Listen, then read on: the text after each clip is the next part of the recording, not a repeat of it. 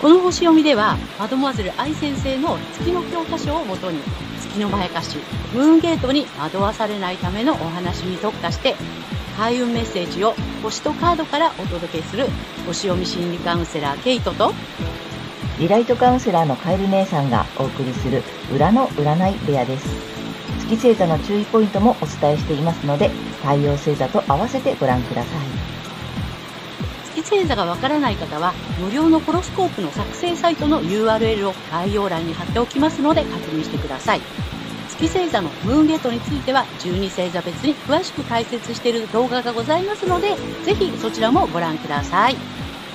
ケイトとカエル姉さんの裏の占い部屋へようこそ。ようこそ。皆様こんにちは。お元気ですかはい、えー、今回は10月29日、お牛座の満月のね、星読みとカードリーディングをお送りいたします。えー、まずはね、ケイちゃんに星の動向をお願いいたします。はい。えー、今回の満月は、大牛座の5度、えー、7ハウスというところで起こる満月となります。えー、外交とか、え条約、紛争、ビジネス、合意、交渉、相手国などを表す7ハウスにあって、え新しい関係性、え人と人との橋渡し、新しい世界などがキーワード。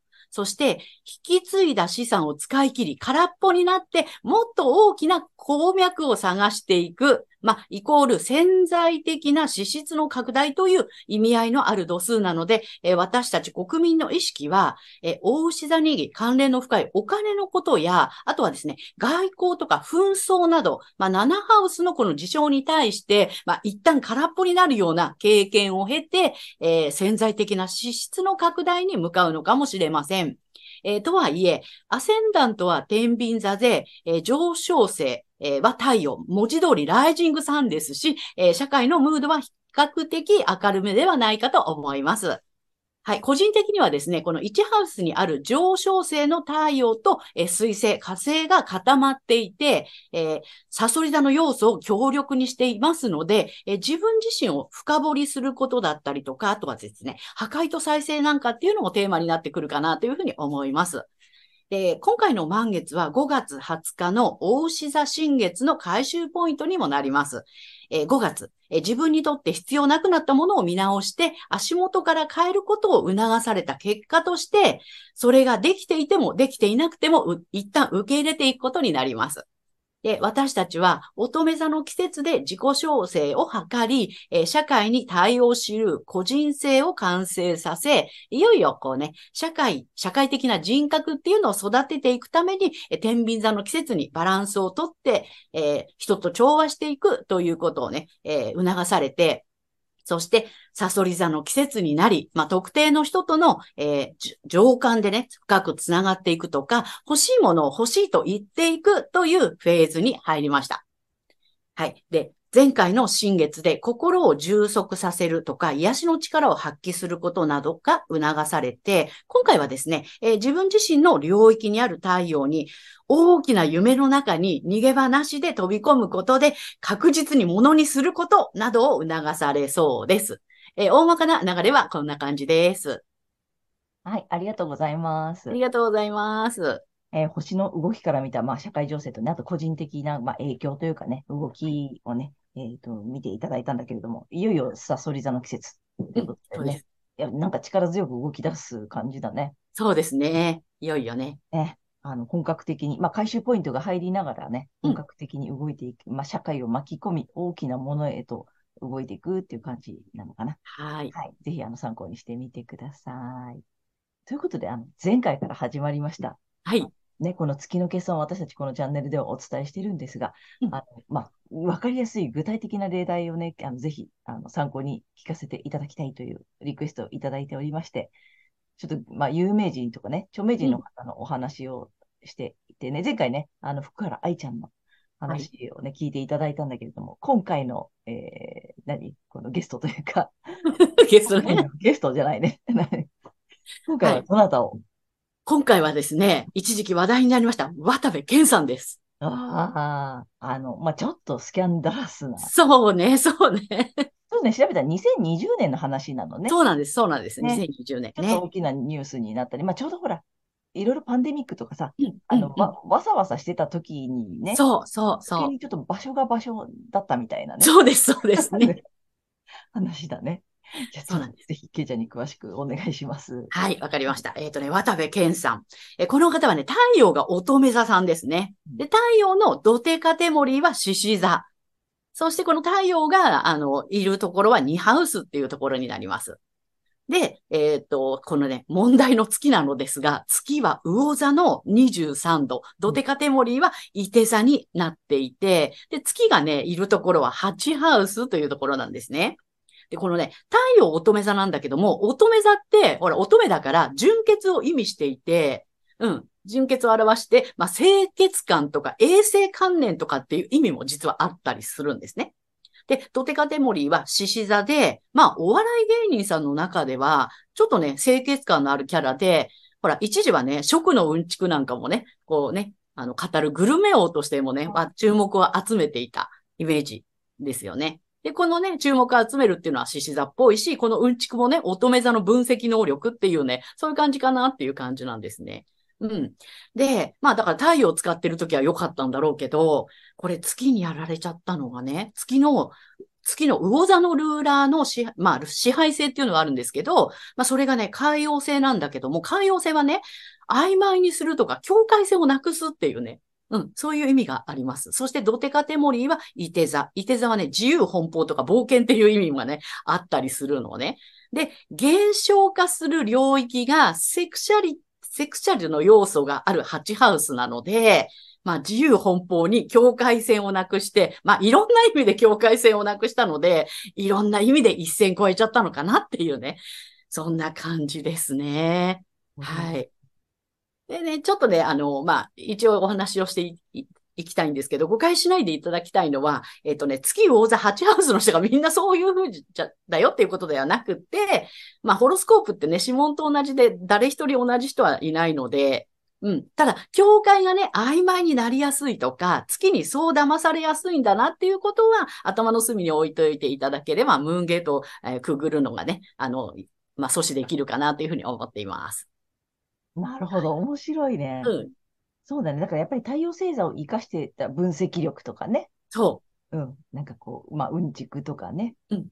上手なんだよね、乙女座さんだからね。う。そうなんですよ。うん、なるほどね。で、月は、えっ、と、魚座さんの、うんまあ、場所だよね、ハチハウス。ハチハウス、ここはセクシャルな意味もあるのよね。なんだね、なんで、で、なんだっけ、曖昧な、境界線を曖昧にしてしまうという、はい。海洋性なんだ。そうなの。おー、面白いね。で、んいろんな、いろいろと自由になりすぎちゃったみたいな感じで。そうなのね。いろんな、あの、場所の境界線もね、あの、曖昧にしちゃったよね、みたいな。なるほど、なるほど。で、こう、関係性も自由奔放になっちゃったみたいなね。そうね。境界線なくしちゃってね、一線越えちゃったのね、みたいなね。面白いね。やっぱそういう意味で、だから月に、まあ、なんていうの、うんまやかされるとというかね、うん。そっちにこう偏りすぎると、ね。やっぱそういう、いろいろと失うよっていう、面白い例題だと思うんだよね。うん。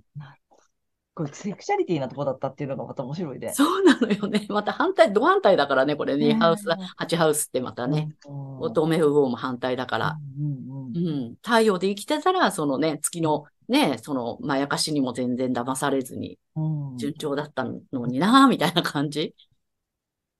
でも、ま、あの、まあ、その後のこともちょっとちらっと調べてみたら、まあ、なんていうの、元さやというか、うんうんうん。あのところね、あのね穏やかに、うんな生活に戻ったようなので、まあ、太陽を生かしてね、やっぱり生きていった方がいいよね。そうなのよ。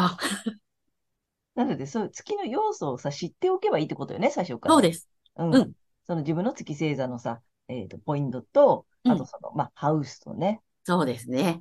うん。あと、ルーラーハウスがやっぱりね、減少化しちゃう場所だから、うんうん。うんうんこの。話もね、やっぱり徐々に詳しい話をさ、うんしていきたいんだけどね、いつもうんケイちゃんが言ってるさ、その月星座とプラスハウスだよね。そうなの。どこの場所にあるかで、そのハウスで、なんていうの、やらかす場所がわかるっていうかね。そうです、そうです。うん。でまあ、今回はだからセクシャリティの場所だったっていうところが、やっぱりピタッとピタッと。はまってるっていうことだよね。うん。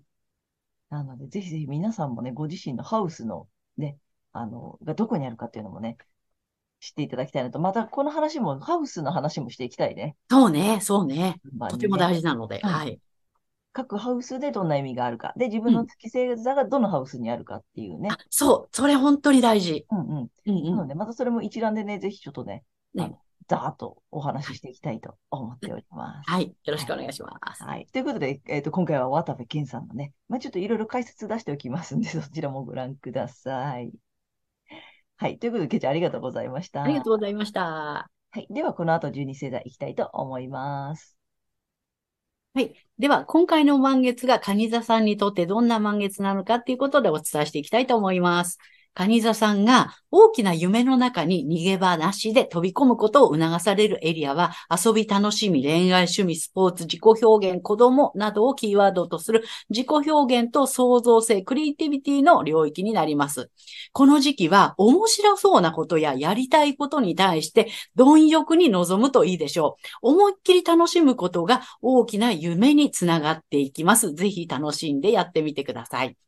そして、この時期のラッキーアクションですが、発展のキーワードは、えー発掘、視覚化、見つけるなどです。これは、えー7月の蟹座の新月のメッセージと同じになります。えー理想の未来に向けて美的センスを発揮する。え具体的な経済活動に参加していくことなどをもう一度見直しをしてみてください。そして金運アップの鍵ですが、えふと思ったこと、感じたことを言葉にしてみることです。えー、独り言でもつぶつぶやきでも OK です。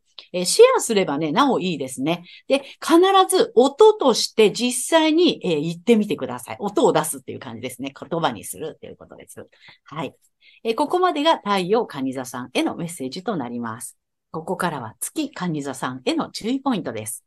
で、毎回ね、月の欠損ポイントっていうことでお伝えしてるんですけれども、今回はですね、反対星座の活用ということでね、お話をしていきたいと思います。はい。で、えー、カニ座のキーフレーズ、I feel っていうことでね、私は感じるっていうことなんですけども、月星座、こちらが欠損ということなんですね。なので、まあ、反対星座のね、えっ、と、ヤギ座のキーフレーズ、I use っていうことで、私は刺激するっていうところをね、意識していただけるといいかなと思います。えー感じ感じれないとか、あの、分かってあげられないとかっていうことではなくて、具体的な行動として、なんで実際的にやっていくみたいな感じですね。うん、これ、はい、これ渡すね、みたいな感じでね、そこに感情どうのっていうよりは、ヤギ座のそういう、まあ、具体的な行動っていうことでやっていただけるといいんじゃないかなっていうふうに思います。はい。で、そんなね、あの、月蟹座さんがこの時期ですね、えー理想や未来に向けて、また、仲間やコミュニティ内などで、えー得をしそうな、もっと大きな鉱脈とかですね、人脈なんかを探していきたくなるかもしれませんが、それは全てを失わせるムーンゲート、月のまやかしなので、えー注意してください。え些細な誤解から大切な仲間や、え理想の未来を失ってしまうかもしれません。え意識するのはご自身の太陽星座でお伝えしている領域になります。でそこで大きな夢の中に、え逃げ場なしで飛び込むことです。で、えーこの月のまやかしから抜けるために、えー反対星座のヤギ座さんの回をぜひ参考にされてみてください。えー反対星座を活用するとリセットができますので、えー月と太陽が同じという方には特におすすめです。はい、星読みは以上となります。ありがとうございます。ありがとうございます。ということで、今回は、えーとまあ、月の欠損のね、ポイントの解説で、えーと、反対星座をね、まあ、あの、いつも反対星座をご覧になってみてくださいっていうお話はしてるんだけれども、ちょっと具体的に、まあ、どこというか、キーフレーズでね、今回も紹介してるのよね。はい。で、カニ座さんなので、えー、I feel、まあ、感じるっていうのがキーフレーズで、それが月星座だから、そこが欠損っていうことで、だからね、ちょっとそういう力、感じる力とかね、感覚とかがね、なかなか、あの間違っちゃってたりすることがあるよっていうのが月星座、カニ座さんのポイントなんだよね。はい。で、えっ、と、反対星座参考にしてくださいっていうことなので、ヤギ座なんね。そうなの。面白いね。面白いね。うん。で、刺激する。だからさっきケイちゃんも言ってたけどさ、うんそのね、その感じるとか、その感じられないとか、共有できないとか、共感できないとかっていうことより、まあ、やろうみたいな。提供してあげようとかさ、提供してもらおうとかさ、その、なんだね、実際のそれをしてみたらどうっていうことよね。そしたら、早く手に入るっていうかさ、そのね、見えない感情をさ、分かってあげられないとかさ、共有してあげられないとかって悩んでるよりは、うん話しかけてみようとか、声かけてあげなとか、そういうことよね。そうそうそう。だからなんかね、こう、共感してあげられないとかって言ったって、まあ、ご飯作って出してあげるみたいなね。それでいいじゃんっていう話。そうだよね。あの、うんおおいでってハグしてあげればいいとか、そういうことよね。そうそうん。うん。なんかそんなこと、すごいこれ面白い、やっぱりう。ね面。白いね。やっぱ欠けてるものにちゃんと補うものっていうのがさ、面白いように反対にちゃんと来てるんだよね。そうなのよ。うん、なので、ちょっとだ、あの、まあ、この回見ていただいているのは蟹座さん、月星座が蟹座さんだと思うので、ちょっと違う星座の月星座を見ていただいて、うん反対の意味が、あ、こういうふうに、こう、なんていうの、う埋まるというか補うようにうん。来てるんだっていうことを、ちょっと他のとこでもいいので、一個見ていただけると、ね、この組み合わせがね。うん、パチッと、ご自身のところもパチッとくるかもしれないのでね、うんぜひ参考にしていただきたいなと思いました。面白いよね、これ、ね、面白いね。うん、ありがとうございます。ありがとうございます。ということで、ここからはカエル姉さんのカードリーディングならぬカードカウンセリングに行きたいと思います。お願いします。ということで、太陽蟹座さんに向けてね、えー今回もタロットカード2枚と、あと最後にリアルで1枚引きます。で、先にタロットカードいっちゃうね。えー、だだん。おー、なかなかね、面白いよ。すごいね。うん。あの、面白い意味だなと思って。で、えっ、と、今回も1枚目こっちです。うん。で、2枚目がね、ちょっとこれね、アフタービジョンタロットなので、えー普通のタロットカードの絵柄のその後、うん。うん、で、これね、えーワンドのね、ページさん。うん。ちょっとね、普通の柄を思い出せるかな。こう、棒持って棒見てる感じ。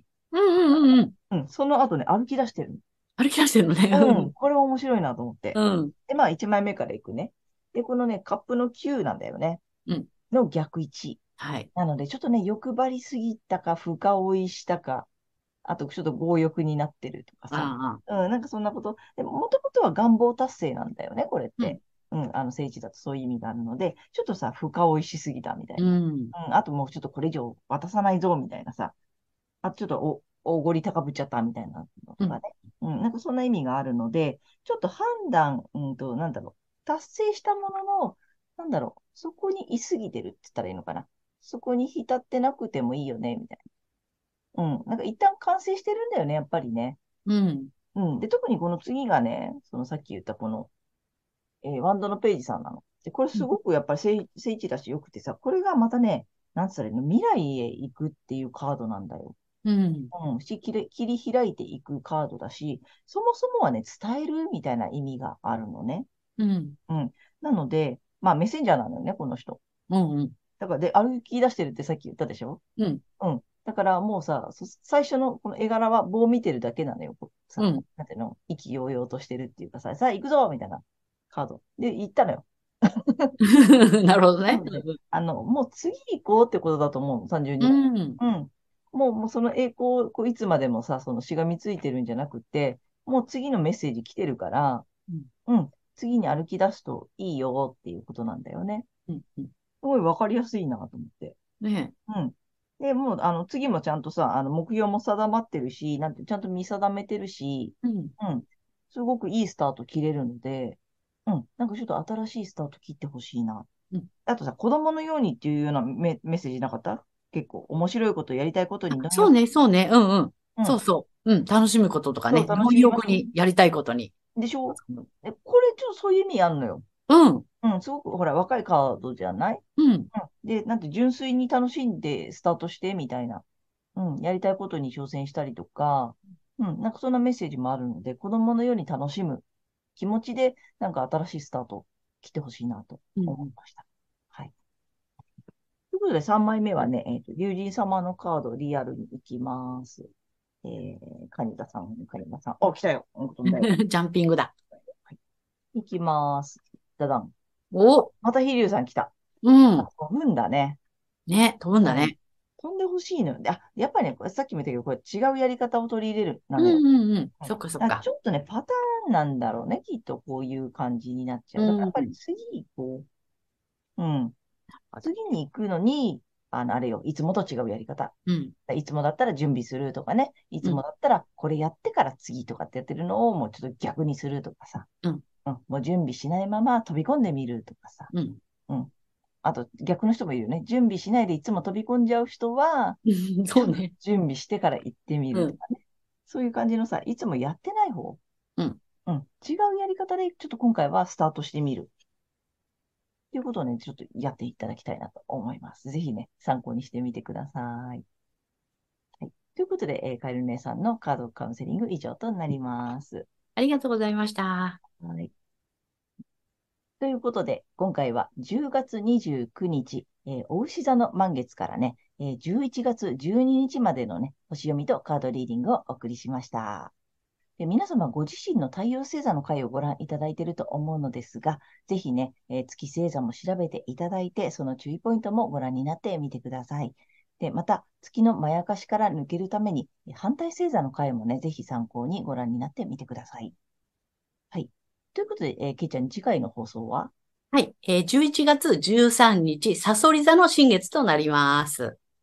はい。あと、あの、チャンネル登録やグッドボタンなど、いつもありがとうございます。励みになっておりますので、これからもよろしくお願いいたします。ありがとうございます。はい。えー私たち二人の個人鑑定の詳細やブログ、公式 LINE などの URL は、えー概要欄に載せてありますので、そちらの方もぜひよろしくお願いいたします。えーということで、皆様、素敵な2週間をお過ごしください。またねー。ありがとうございました。